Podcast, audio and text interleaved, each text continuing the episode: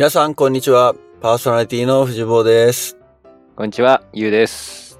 えー今日はですね、この神奈川支部時代、神奈川支部時代うん、違うね。高校時代。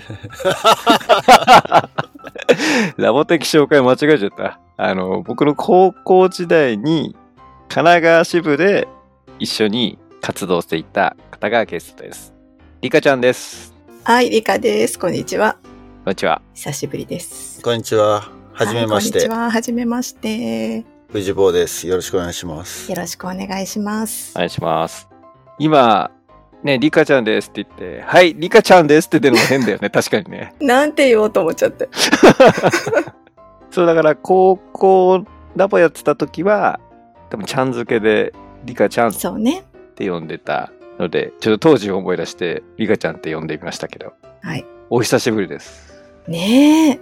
ご無沙汰してます。え、高校時代以来ってこと？二人は。そこまでいかなくとも、だいぶ経っうてる。ーん、そうね。どのくらいぶりだろう？ちょっとなんかあんまりよく覚えてないぶりだよね。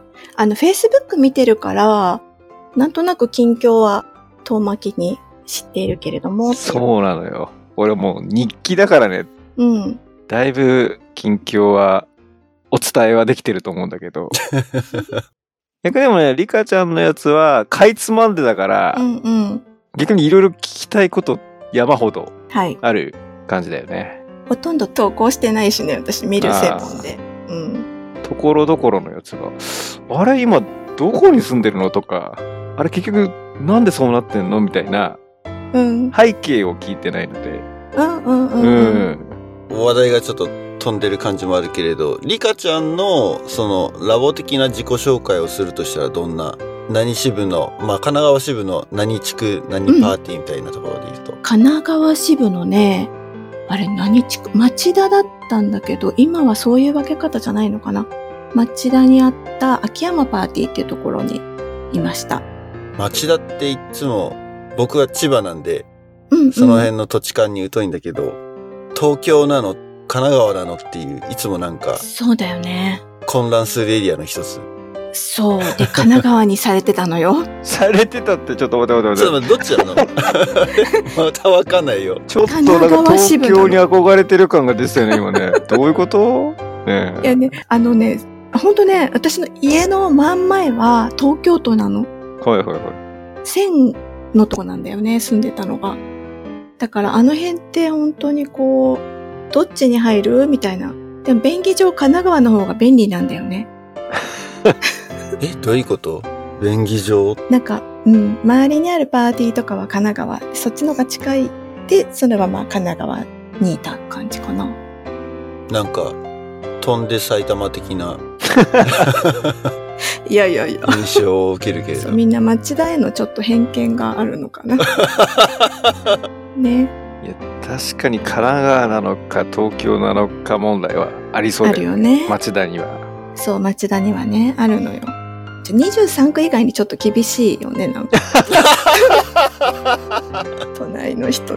そうだよね。そこは、うん、否めないね。うん。だから、東京の人はあんまり知らなくて、やっぱり神奈川し、まあ、神奈川支部だったからね、神奈川のうん。友達がラボっ子いっぱいできたなっていう感じでしたけど。で、高校生の時に言うとは、婚活とか、あ、そうそそううそう。いうので繋がってるってこと？それでゆうくんに地区違う会もんね、ったはず。全然。うん、地区は違うけど。狡猾だね。そうだね懐かしい。で、同じグループでやってたってこと？えなんでだった？私、ゆうくん家にね、あの、ふきちゃんとかと遊びに行った記憶があるんだよね。懐かしい。うん。もう、あれですよ。多分、前の、あの、保土ヶ谷の方の家だね、多分当時。うんうんうんうんうん。なんでだったか忘れちゃったけど。多分ね、渋活で、うん。あれなんだろう。国生やった時なのかな。うーん。よく覚えてんね。記憶が薄い。全然覚えてないよ。よく覚えてるね。すごあの、よく覚えてるのは、このアナザードーンのおかげなんですよ。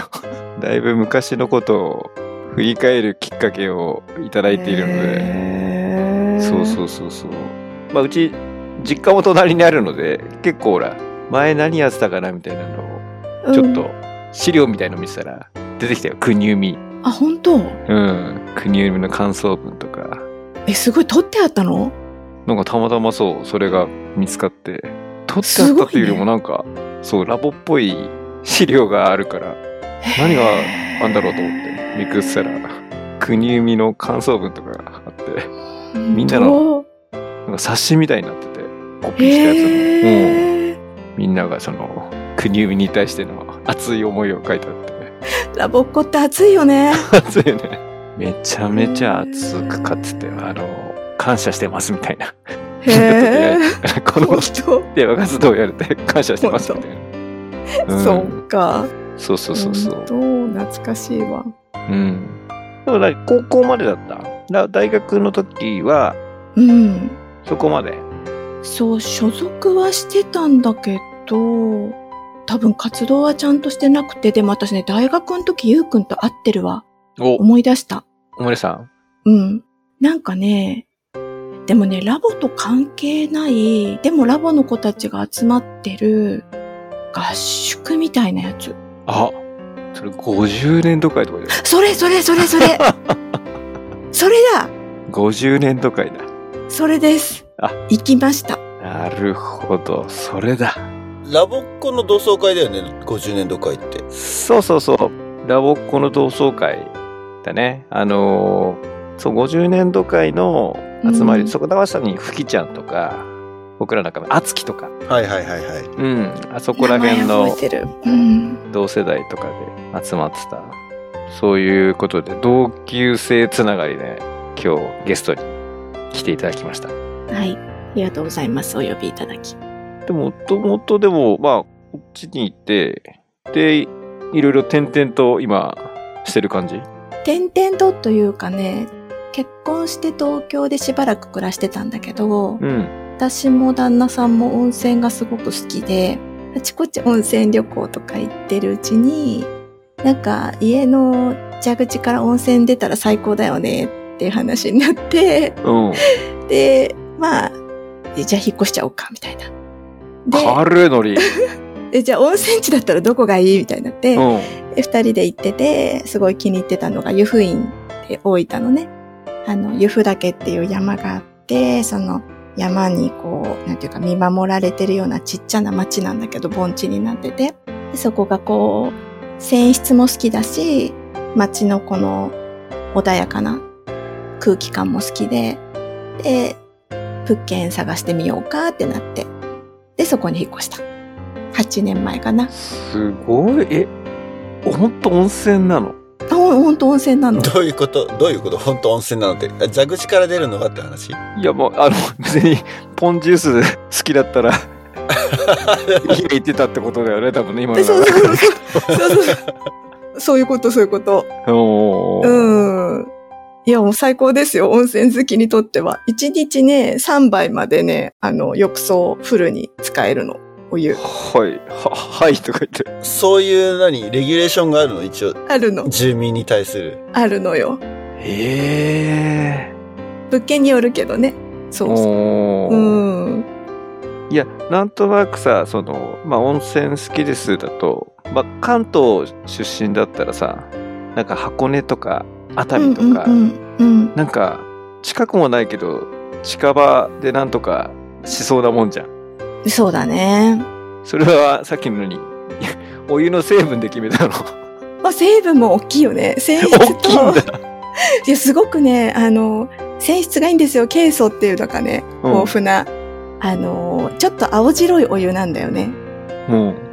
で、ちょっと離れた別府、別府も有名だけど、大分で。別府だと、あの、硫黄泉なのでね、あの、硫黄の匂いが結構きついんだけど、白濁してるタイプのね。うん、うん、うん、でも湯布院のお湯はね、家でもいいかなって、匂い気にならないから。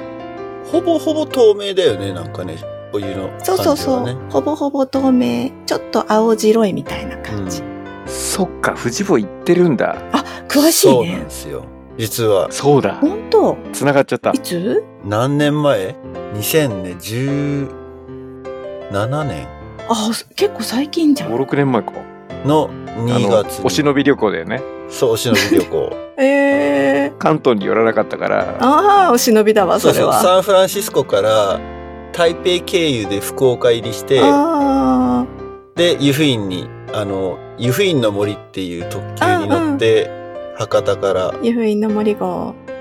で湯布院まで行って、で、うちの両親とそこで落ち合って、親孝行。で、湯布院の宿に2泊ぐらいかな ?2 う泊ん。して、そこから今度バス乗って別府に渡ってみたいな、うんうんうん。いう温泉旅行をいいね。したのが湯布院。で、ポッドキャストでもその辺の話をしたことがあって、あ、そうなんだ。そう、当時びっくりしたのは、その観光客、韓国人、中国人観光客だらけだったんだよね。うん。そうね、その時期はほんとそうね。パンデミック前。うん。日本語を耳にするよりも、中国語と韓国語が街の中を飛び交うっていうのが、街のこう観光通りみたいなところは特にそうね。うん。そうだもんね。距離的にもめちゃめちゃ近いもんね。韓国とか、台湾とか。そうなの。そう、それでインバウンドの話をして、ポッドキャストでは盛り上がってたかな。うーんうん。そうなんだ。やっぱりコロナ禍で、今はね、九州内からの観光客が増えて、街はほぼ日本人になってる。うーん。じゃあ全然景色が違うっていうか、どっちがう、んうん。どっちが本来の姿かっていうと、多分今なんだろうけれど。多分ね。ちょっと話題が一瞬だけ変わるけど、あの、大分別府マラソンって、うんうんうん。あ、そっち。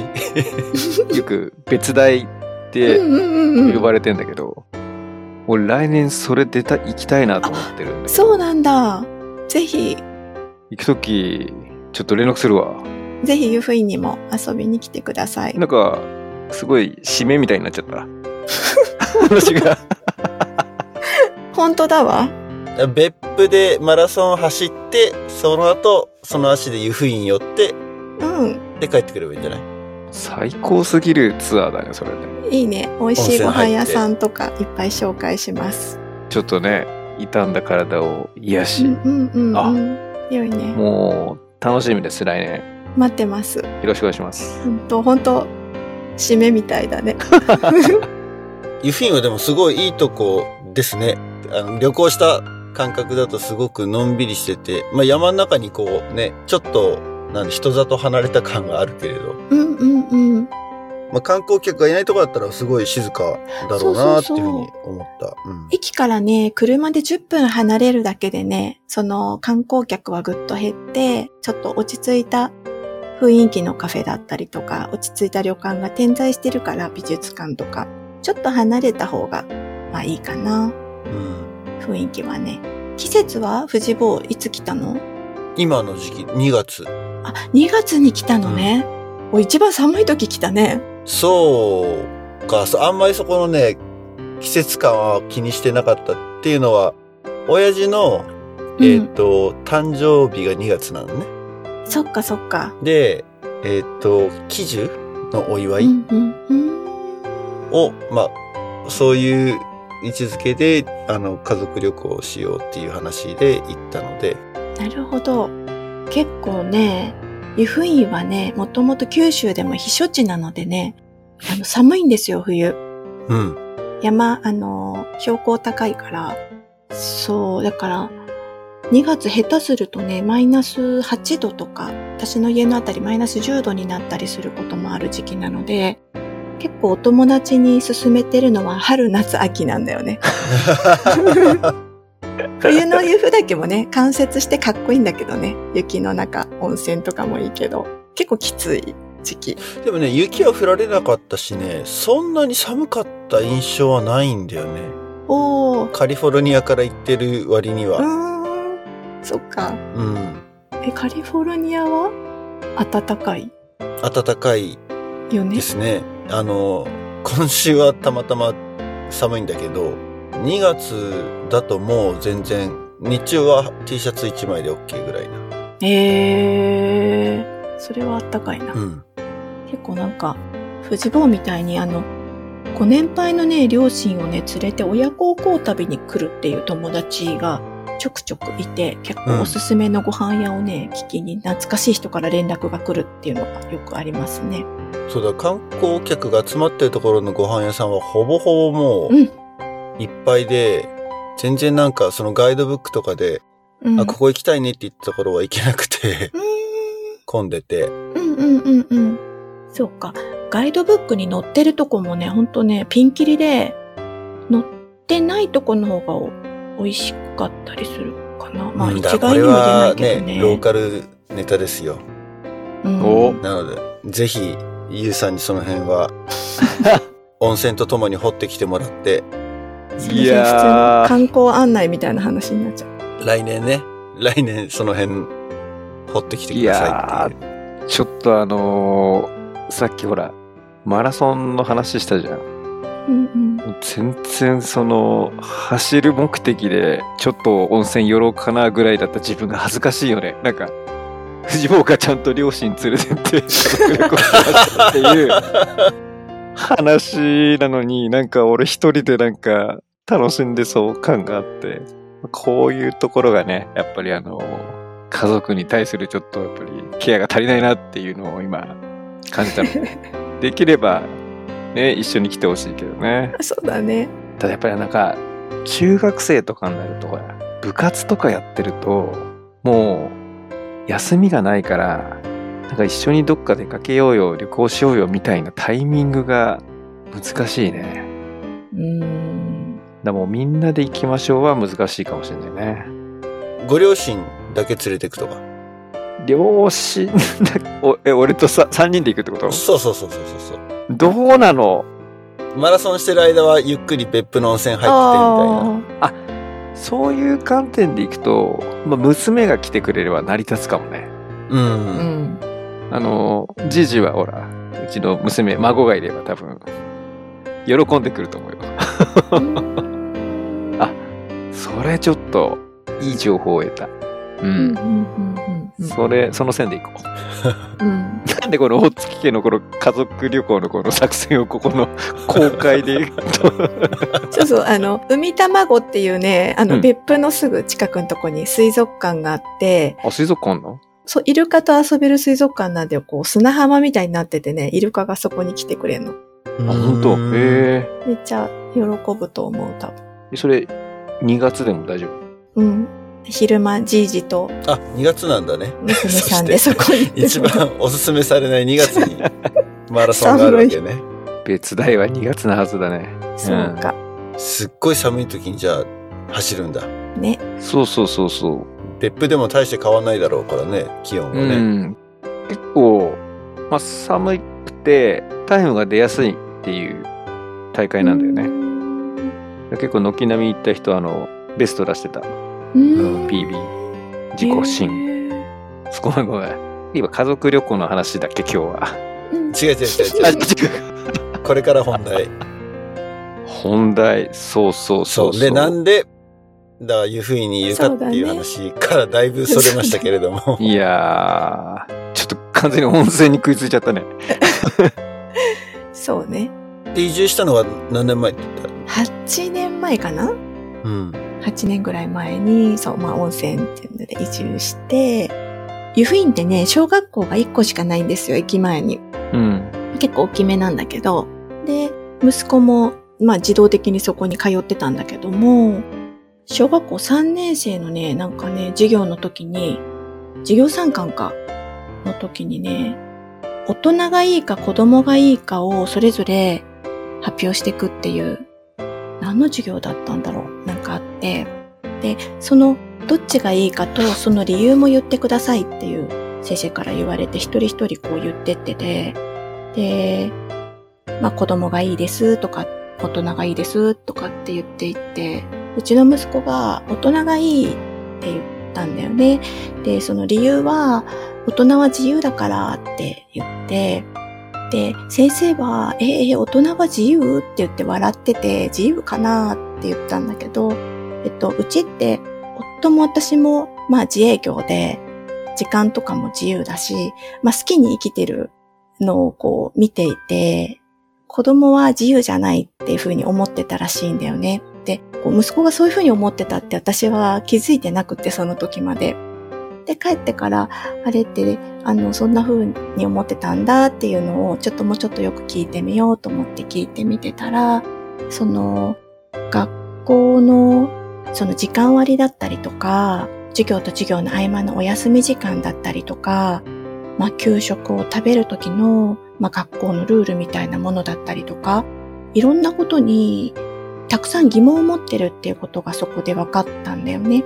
で、疑問を持っていて、かつ先生に聞くんだけど、その、なんていうかな、ルールがなぜあるのかっていうところにあんまり納得がいってなくって、で、彼は彼なりにそのそこでちょっとこう考えたりしてたってことが分かって、で、まあ、なんていうかな、私も夫もいつも自分たちがしたいような選択肢を選んでまあ東京からいうふうに引っ越したのもその流れだったんだけど、息子には小学校に関して選択肢を与えてなかったんだなっていうことにそこで気がついて、で、なんか当たり前にまあ、いうふうにはここの小学校しかないから、で、なんか雰囲気も良さそうだしって感じで何の疑問もなく入れてたんだけど、いろいろ小学校もあるんだよっていうのをそこで提示したんだよね。で、例えば、うちから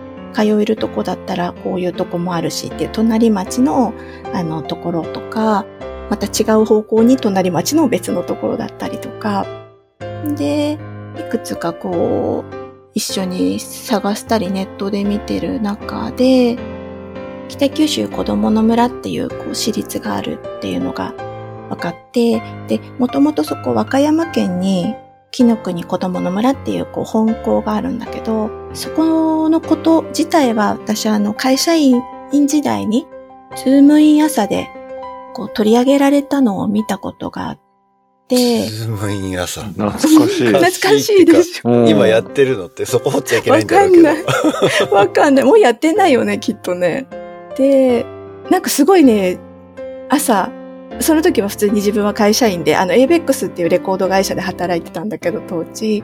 で、バタバタと朝支度しながら見た時に、こう、木の国が映ってすごい、なんかすごいいい意味の、こう、ショックを受けて、こんな学校あるんだって、私小学生、自分が小学生だったらこんなとこ行きたかったなーって思って、なんかずっと覚えててそこを。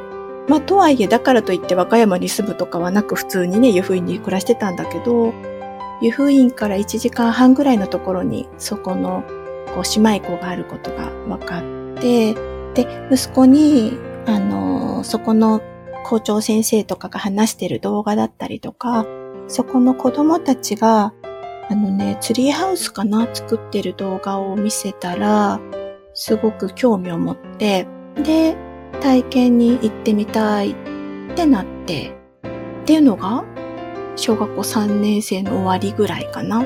おお小学3年生。うん。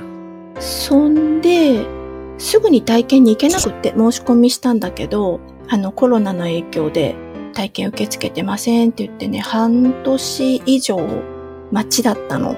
で、そう待ってる間に息子は小学校4年生になって、で、新しくまあ、小学校に赴任してきた先生が担任になっ、すごい若い先生担任になったんだけど、すごくこう情熱を持ってね、子供たちに接してくれる先生なんだけど、息子にとってはちょっとこう、怖く感じてる側面もあって、ちょっとこう、なんていうかな、ヒステリックな感じの印象を息子は受けてて、まあ、リアルなところは実際はね、私がそれをこう見てないから何とも言えないんだけど、ちょっと疑問に感じるところっていうのもいろんなお母さんから声が上がってたりっていうところで、うーんとね、4月、5月ぐらいからかな、息子が学校に行きたくないっていうようになったんだよね。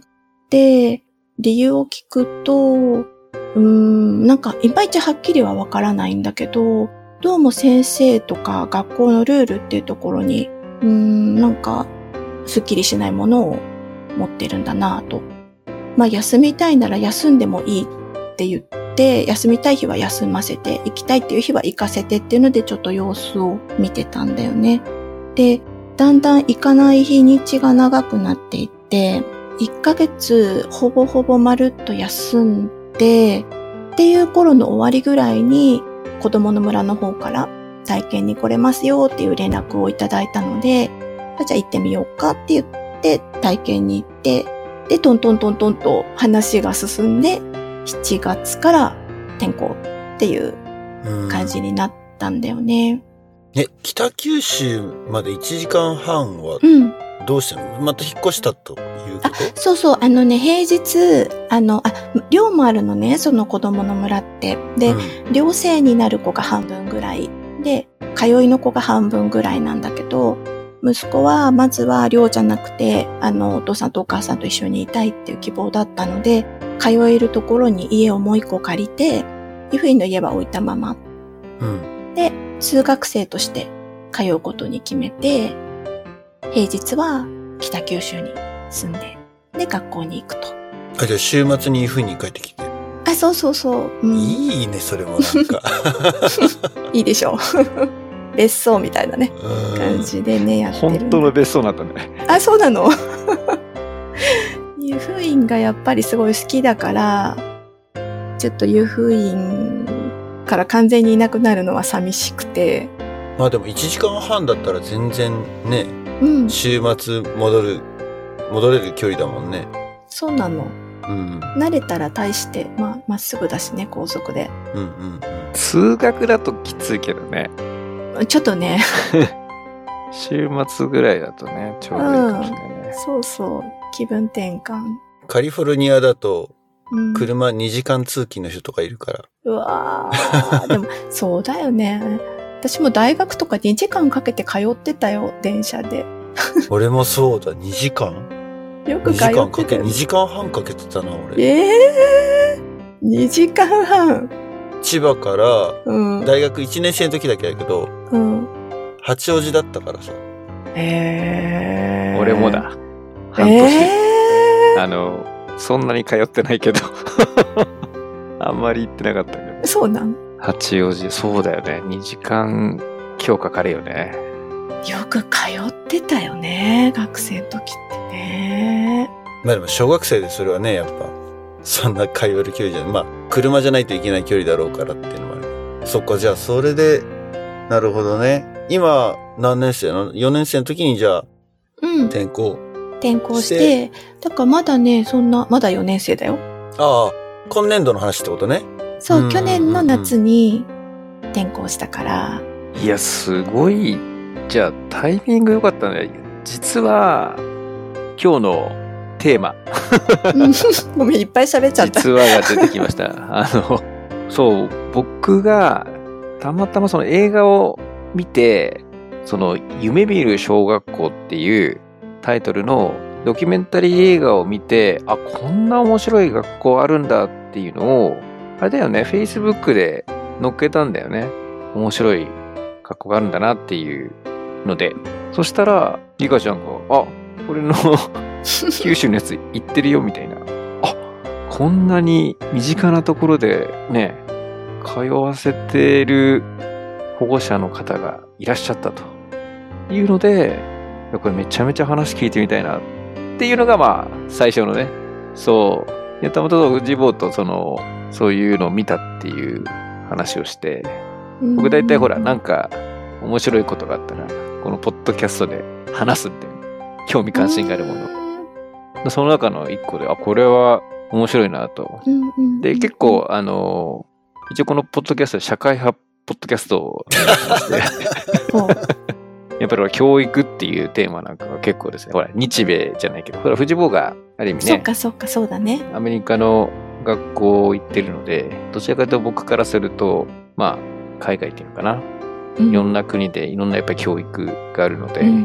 まあそういう話みたいのは結構話題には出してたんだけど、そう。日本の中でもこんなユニークなうん学校があるんだっていうのは結構衝撃を受けたので、そうね。うん。その体験入学からトントン拍子で転校までって言ったけど、その時の子供の反応だったりとか、もしくは理科から見たその印象だったり、そのさっき言ったズームイン朝で見たのと、うん。まあどれぐらいの時間の隔たりがあるのかわからないけれども、その自分の中での印象だったりっていうのはどういう感じだったの？うーん。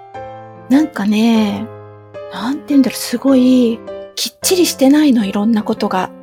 結構、カオスな感じだったりとか、こう、いろんなものが、子供たちの、なんていうの、子供たちに委ねられてる感じ？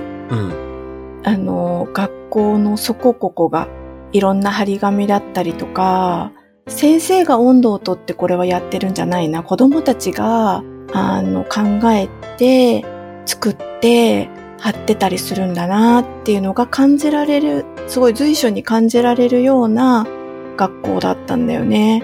だから、大人が求める、こう、綺麗さとかきっちりさとかではない、でも子供たちはここで過ごすのすごい心地いいんだろうなって、なんか、秘密基地の巨大版みたいな印象で、うん。わかる。なんとなく。すごいいいなって思ったの。うん。だから子供の国っていう名前がそういうことかっていうのはちょっと今腑に落ちた。うん、うんうん。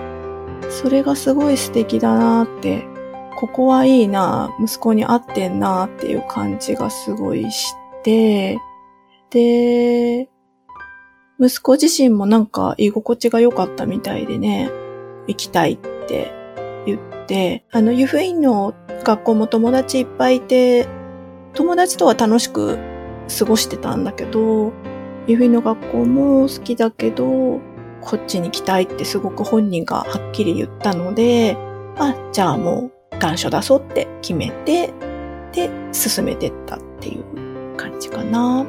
当然学校はだから私立なわけだよね。そうそう。で、空き枠があったってことなんだ。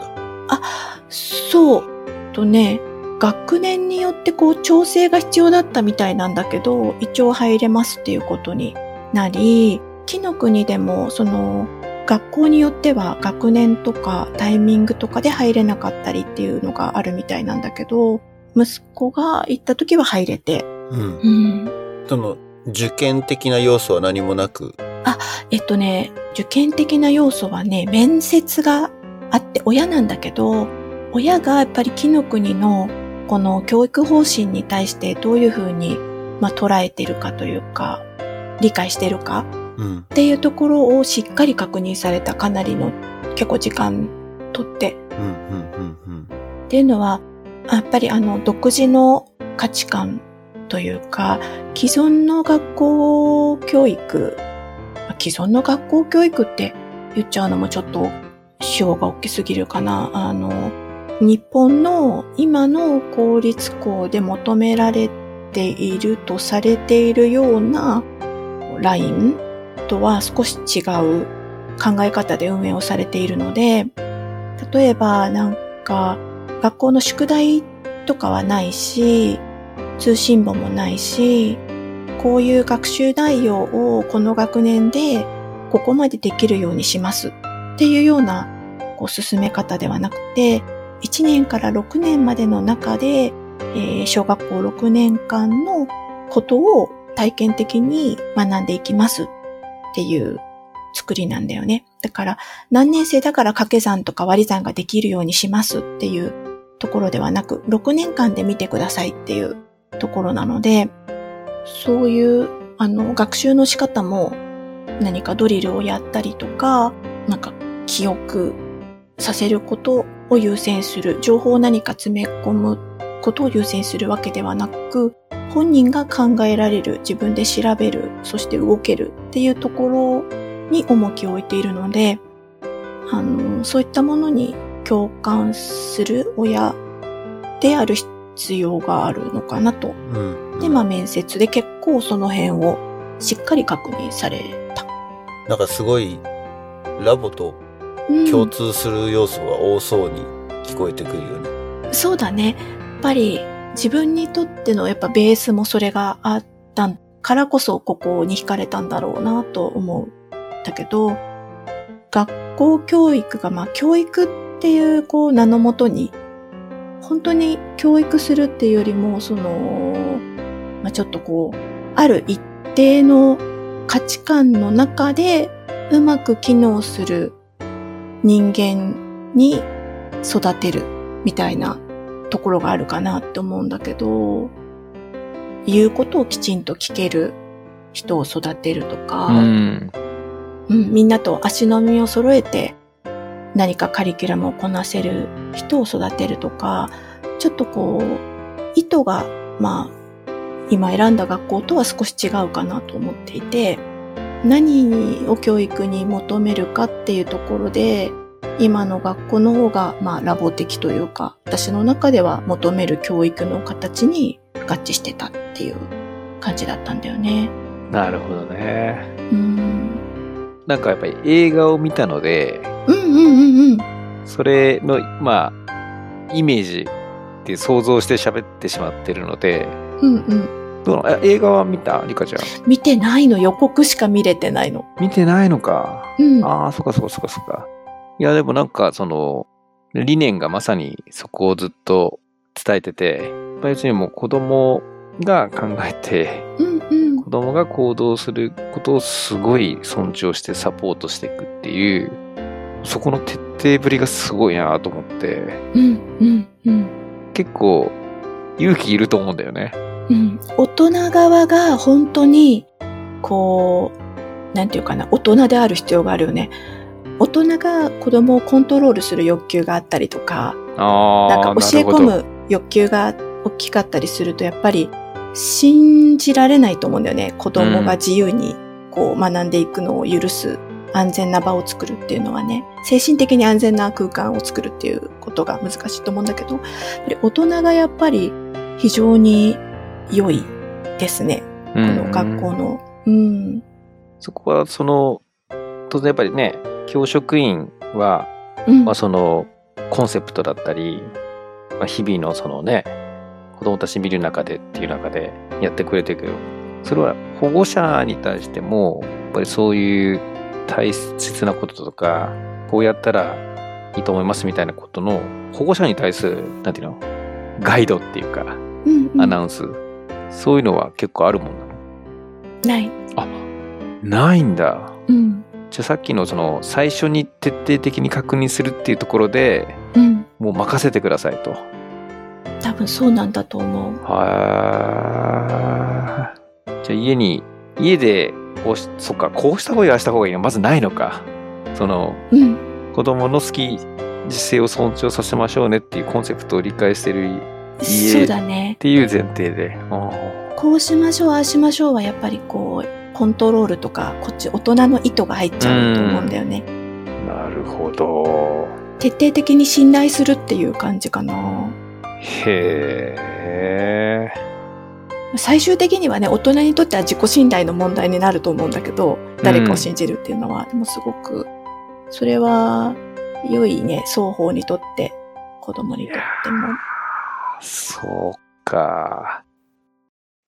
僕自身が、このアナザードーンを通してラボを振り返った時に、結構なんか自由に、まあ枠組みはあるけど、さっきのカオスってまさになんかう、ん。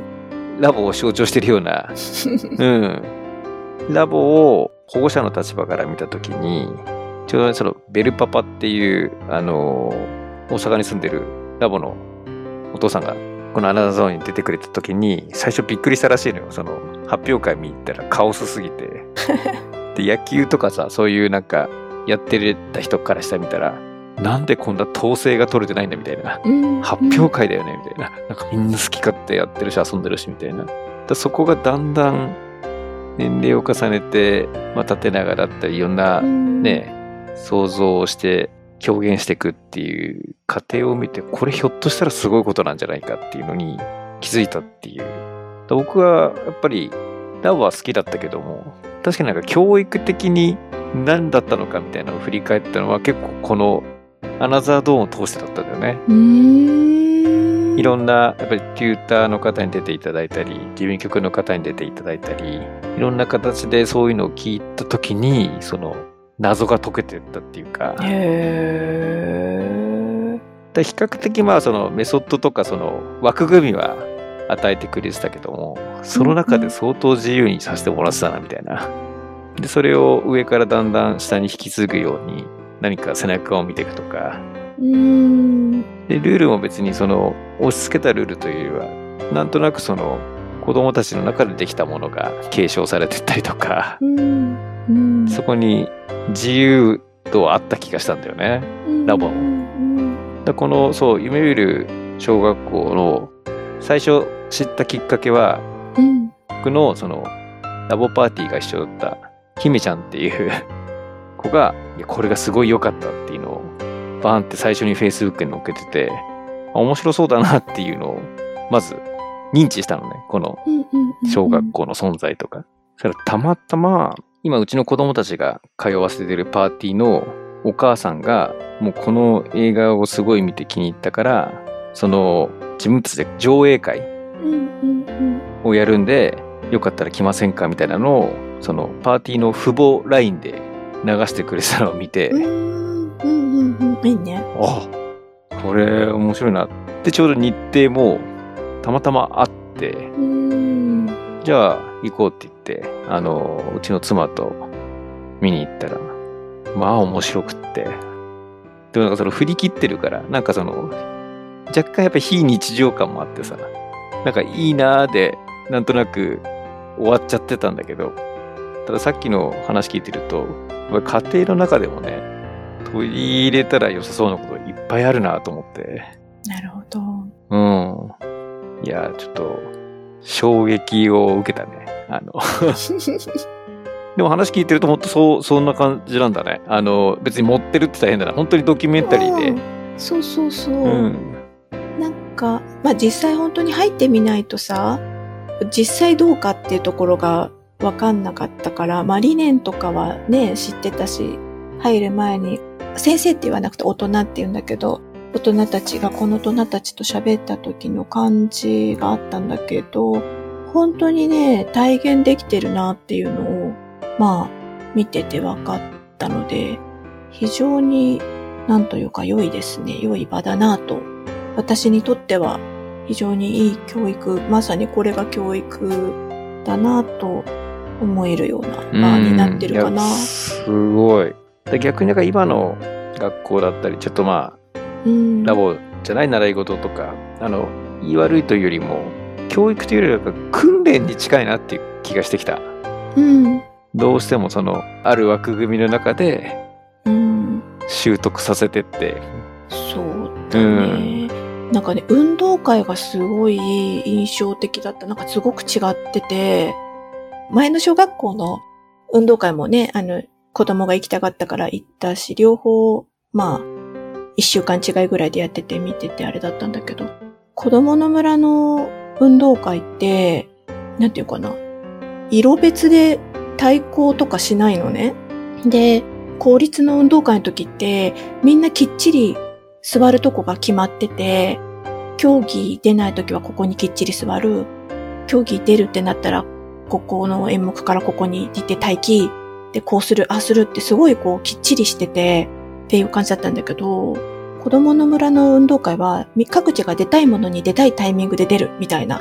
ええあのー綱引きも何回戦もやるんだけど、一回一回チームがみんなどっちチームになるかとかも決めるんだよね。朝ご飯派の人、パン派の人はこっち、こっち、はい、集まって、みたいな。えで、大人も子供も入り混じって引くとか、なんか、あの、リレーとかも、あの、乾杯リレーっていう名前がついてて、始める前にみんなでこう、ジュースとか好きな飲み物をこう渡されて、なんか何種類かから選べて、それを持ちながらこう走るんだけど、そのバトン代わりにこう、飲み物がこう渡ってくような感じで、で、最後に全員のとこにこう飲み物が行き渡って、見てる保護者とかのね、とこにもこう飲み物が行き渡ってて、最後に乾杯ってみんなでして飲むとか、なんかね、すごいユニークなの。競技もみんな、種目もみんな子供たちが考えた作りになってうて。ーん、子供たちが考えてるんだ、それを。うん。じゃあ毎年変わるってこと？乾杯リレーは、どうもお馴染みのものらしい。あ同じみなんかな伝統的な。うん、うん。ただそこも含めて、あれなんだね、子供たちが、あ、そうそうそう。うん、運動会係じゃないけど、なんか決めて、その子たちがいろいろ話し合って決めてる。って言ってたね。面白司会とかも子供が全部やる。あうんの、うん。そう。そうなんだよね。だから、日本の教育なんだよね、多分。その、まあ、ある程度、成立とかっていうのはアメリカの学校でもあるけれど、やっぱりその、きち、きちっとした感は、日本の学校独特なところはあるなってすごい思うし、で、我々もその世界で育ってきてるから、無意識のうちにすごいいろんなところでそういうのが染みついてるなっていうのを、アメリカに来ると、ことさら感じる。だから、親としてたまに、あ、やっちゃいけないなって思うのが、その、ちゃんとしなさいっていう指示。うんうんうんちゃんとってなんだよって話になるんだけど、そう、でも、日本だとそれです通じちゃうじゃん。うん。ちゃんとしなさいって言われる子は多分いっぱいいるだろうし、うん。でそれが大体なんか、さっきの学校のルールとかと同じで何も、なんつうのかな、裏付けがないっていうか、意外と周りの目を気にする大人の都合だったりだったとか。するわけじゃない。でそういうのは子供から見るとなんか、納得がいかないもののはずなんだけど、でもそれをもうずっと言われ続けてるから、あ、ちゃんとするってこういうことっていうのは、無意識のうちに備わってくよね。いやもうほんとそうだね。英語でちゃんとしなさいって、なんて言ったらいいんだろうって思うぐらい言言わないもんね、やっうんそっか。ぱ。まあ、be nice なのかもしれないけど。でもちょっとそれもなんかちゃんとしなさいともうん。違うかなっていうう。んうんうん。そうだね。だ息子が今、中学生でうちは。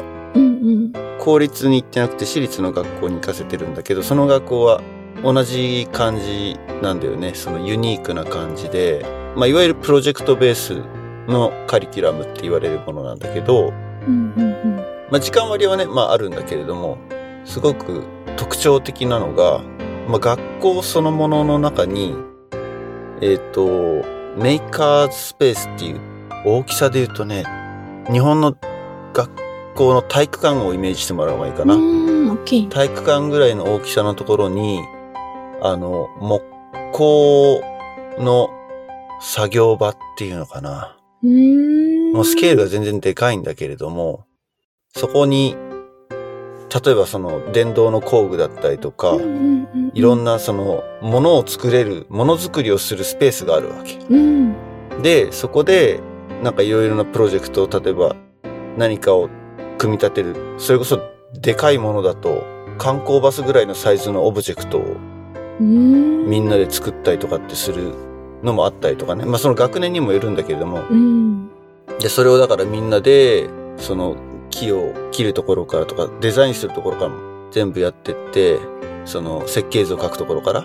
で、それに必要な要素として、算数と、まあ、数学と物理とっていうのを勉強していくみたいな。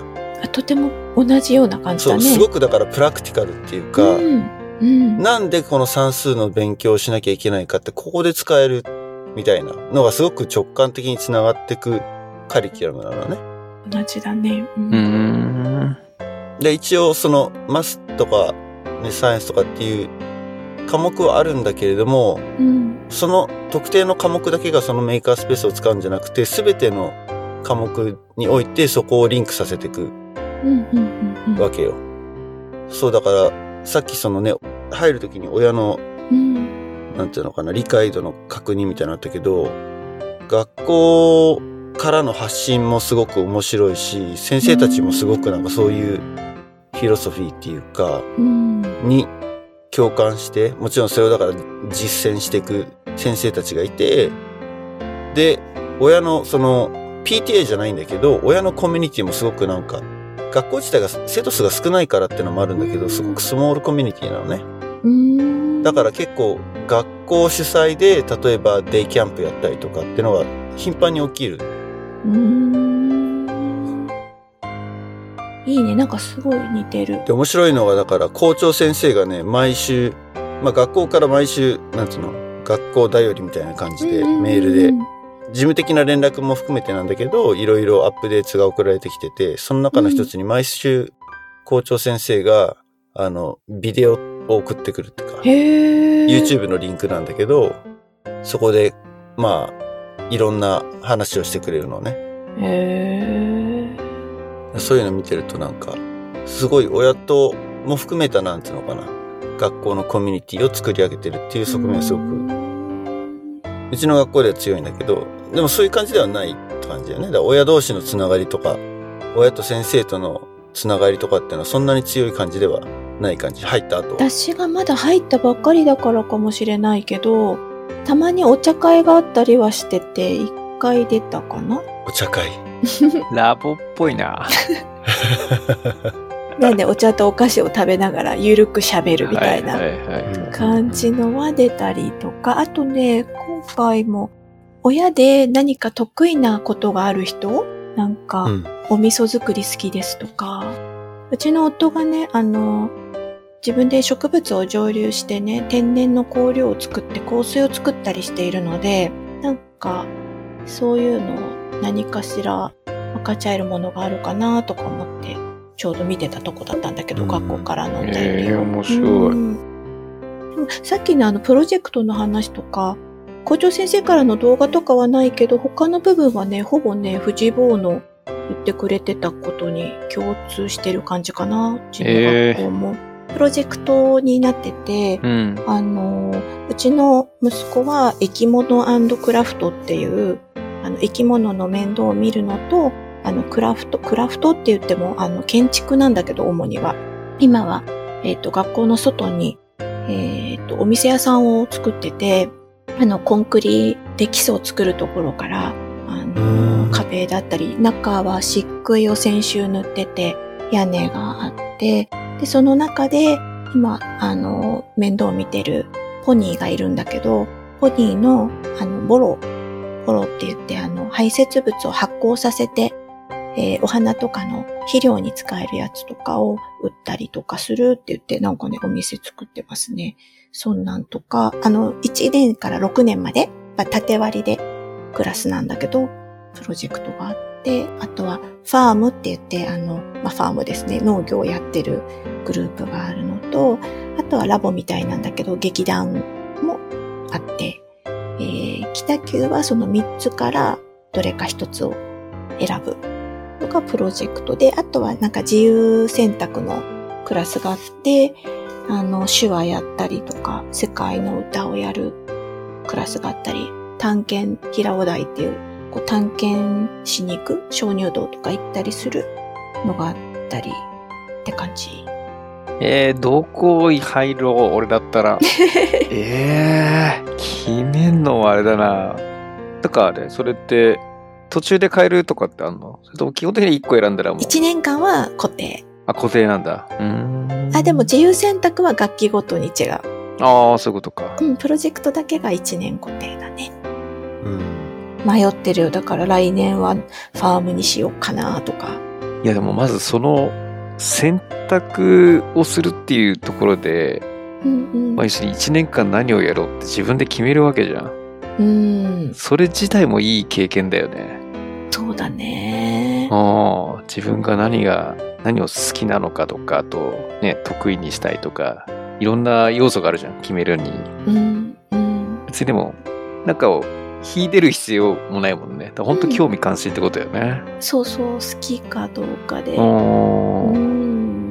そう、さっき縦割りって言ったのは、うん。クラス分けみたいなのは、学年じゃないってことなのじゃプロジェクトなの、もう、クラスあ。うんは。うんうん。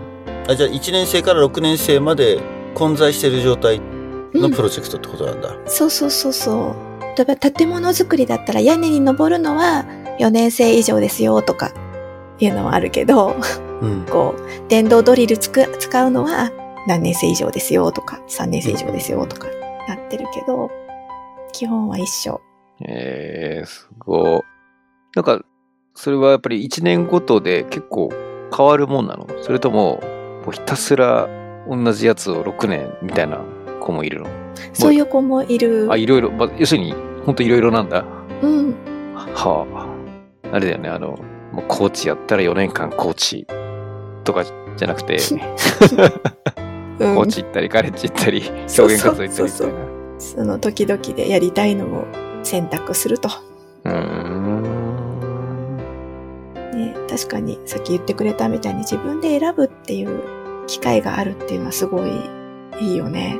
うんすごく成長するよね。あの、人から選ばされるじゃない。自分で選ぶっていうのは。うん。いいトレーニングだね。いや、いいと思う。うちなんかほら、今、長男が中3で、これは受験だったんだけど、うんうん。受験イコール、まあ、どういう高校に行きたいのかっていう選択するタイミングだけど、うん。なんとなく、なんだよな、まあ、自分の偏差値がここら辺だから、ここら辺行けたらな、みたいな選び方をしちゃってる気がするんだよね。そうだよね。その、何かを選択するときの基準点っていうのが、こう、なんていうかな、そういう点数とか以外の、本当自分の心の基準点みたいなものがわからなかったりするよね。うん。こう、そこが育まれてなかったりとか、本当はあるんだけど、こう感じられなくなってたりとか、そこを、なんだろう、自分のこの感覚を信じていいのかとか、まあいろんなことがその子その子によっては起きてるとは思うんだけど、人生もさ、やっぱりこう選択の連続じゃない？うん。だから、そこで何を基準に選択をしていけるかっていう力を育むチャンスがあるっていうのはすごく今からそれがあるっていうのはいいなと思っている。いや、いいと思う。うん。失敗することもあるだろうし、いろんな基準で試してみて、その結果を、まあ、検証というか、することもできるだろうし、自分を知ってもいけるんじゃないかな、その過程で。うん。すごい。あのー最初この夢見る小学校がめちゃめちゃユニークだなっていう、やっぱり印象を受けたのに、藤坊が、いや、うちの学校も似たようなプロジェクトだよって聞くと、うんうん。日本のこのやっぱり効率が、日本の今までの僕らが受けてきたようなとか、今の教育自体がグローバルにとったらユニークなのかもね。あの、いい悪ないっ。ていうよりは、そのさっき言った特殊性、特色っていうか、うん。ちょっと訓練的学校の。あるうんかもね。結構仕事柄、海外の人とかとこう、なん30カ国とかこう集まるような場所に行ったりとかしてたんだけど、コロナ前に。うん。そういう時とかやっぱりね、日本ってその島国の、まあ教育もそこにあるんだろうけど、やっぱり島国アイデンティティっていうか、あるなーって、なんていうんだろう、きっちりしてるよね。よく、よくトレーニングされてる感じがすごいする。トレーニングね。あ、うんそれ。だ。トレーニングっぽいね。確かに。訓練だね、まさにね。ちょっと引き合いに出してはあれだけど、こう、中国テーブルとかに行くと、みんな、わーってお菓子とか食べながらガーってやってて、食べたゴミとかもガンガンにそのまま足元に投げ捨ててるとか あったりして、でも日本人テーブルとかすごい綺麗だったりとか、なんか、南米とかはすごい大きい声で迷惑とかを 帰り道わーって盛り上がってたりとか、こう、国々でのね、なんかこう、カラーがあるよね。うん。面白い。違いはあっていいと思う。なんかその違いでぶつかりさえしなければいいんじゃないかなって、活かせ合えたらね、ういいん。のかな。なるほどね。うん。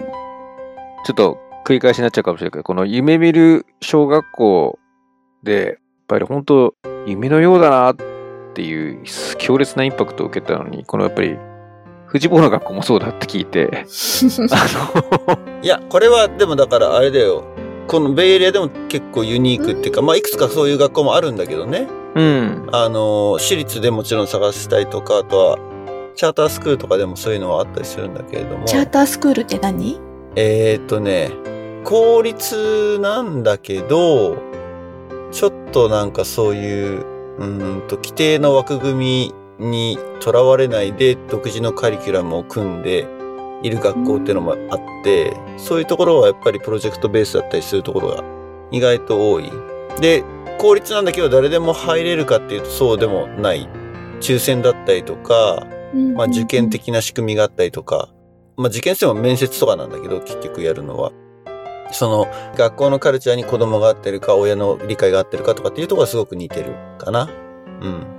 いやーってことはさっきのちょっと総括的には逆であのー、2人がユニークな学校に行かせてて その話を聞いていやなんか俺も結構そっちがいいなって思っちゃった いやでも俺今 PTA 会長やってるからあんま大きな声じゃ言えねえなと思ってたださっき、さっきも俺も言ったけど、やっぱりうん他を見ないと自分がいるところをあんまり確認できないっていうのは、これは多分学校云々じゃなくって国際交流的な要素だと思うんだけど、海外を見て初めて日本の良さがわかる、日本のおかしなところがわかるっていうのと同じで、やっぱりこういうところの話を聞いたりとか見たりとかしないと、あれちょっと待って、うちらが普段やってんのこれおかしくねっていうふうに疑問すら持たない確かに。っていうのはあるよね。だ多分今だそれがそういう状態なんだろうね。言うから見るとね。いやそういう状態うんいやーよかったアナザードーンやっててって思って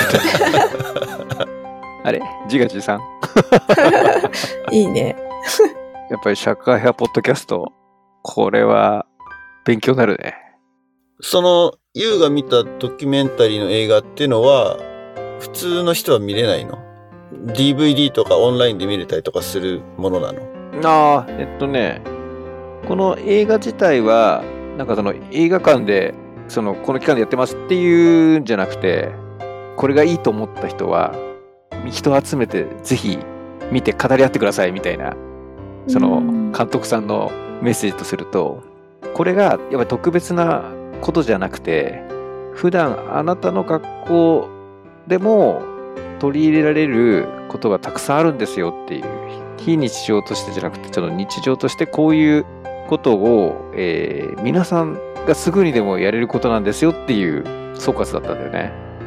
で、おーっと思いつつも、おー、どうしようみたいなところはあり、たださっき言ったみたいに、その、まあ言うてもその小学校に行ってる家庭が特別なんだなっていう見方を一方でしちゃいがちで、そこはちょっとその、なんていうかな、自分自身としたら、あのもっと取り入れたいなと思った。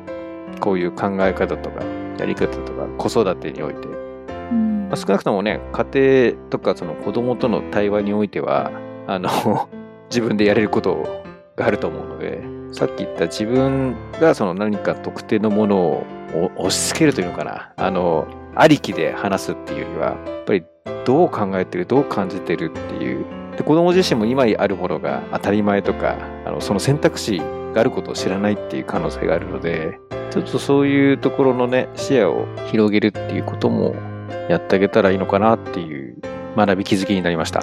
あの、その映画自体をもし見たいと思ったらどうしたらいいの？これ一応ホームページみたいのがあって、えーっと、自主上映で、えーっと、多分、ここでやってますみたいな情報みたいのは、もしかしたら近くでやってるタイミングが合えばあるかもしれないけど、本当に見たいと思ったら、あの、人集めてみんなで割り勘してみるみたいな感じで。あー、なるほどね。そうそうそうそう。え、それはちなみに、例えば、アナザードーンでホストしたりとかもできちゃったりするわけ？アナザー、あ、オンラインでってこと？そうそうそうそう。おー、オンライン上映リスナーの人たちが、例えば、ズーム経由とか、わかんない。どういう形になるかわかんないけど、オンライン上映で見れたら、それはなんか、面白そうだなって今、ふと思ったんだけど。なるほど。まあ、比較的あれだよね。人数やっぱり集めて映画館で見るみたいなスキームだと思って、オンラインでみんなで一緒に見ましょうみたいなのは、まあでも、提案してもいいかもしれないよね。うん。もし人が集まるならだけどね、もちろんね。そのね、時間帯とか合わせて。うん。で一応なんか DVD のレンタルみたいのはしてくれるらしいので、まあ、それに、なんかそのオンラインのやつは、まあ逆に新しい提案として持ってってもいいかもしれないね。うん。で、それは、ちょっと水面下で 調べてみまるか。うん。ということで、なんか、前半はあんまりこの学校の話になったりして、えー、今日のゲスト、リカに来ていただきました。ありがとうございました。ありがとうございました。ありがとうございました。えーアナザードンポッドキャスト情報発信はソーシャルメディア、Facebook、Twitter でやってます。番組に関するご意見、ご感想ありましたらぜひフィードバックよろしくお願いします。あとはサポータープログラムというのも用意しています。サブスクリプションで毎月500円というタイプと、あとは、え単発でアフターショー、ビフォーショーなど番外編的にですね、収録したものを購入することもできるので、我々アナザードーンの活動を支援したいっていう、支援してくださるという方はですね、ぜひ、キャンプファイアコミュニティの方からチェックしてみてください。よろしくお願いします。リスナーの皆さん、それではごきげんよう。バイバイ。バイバイ。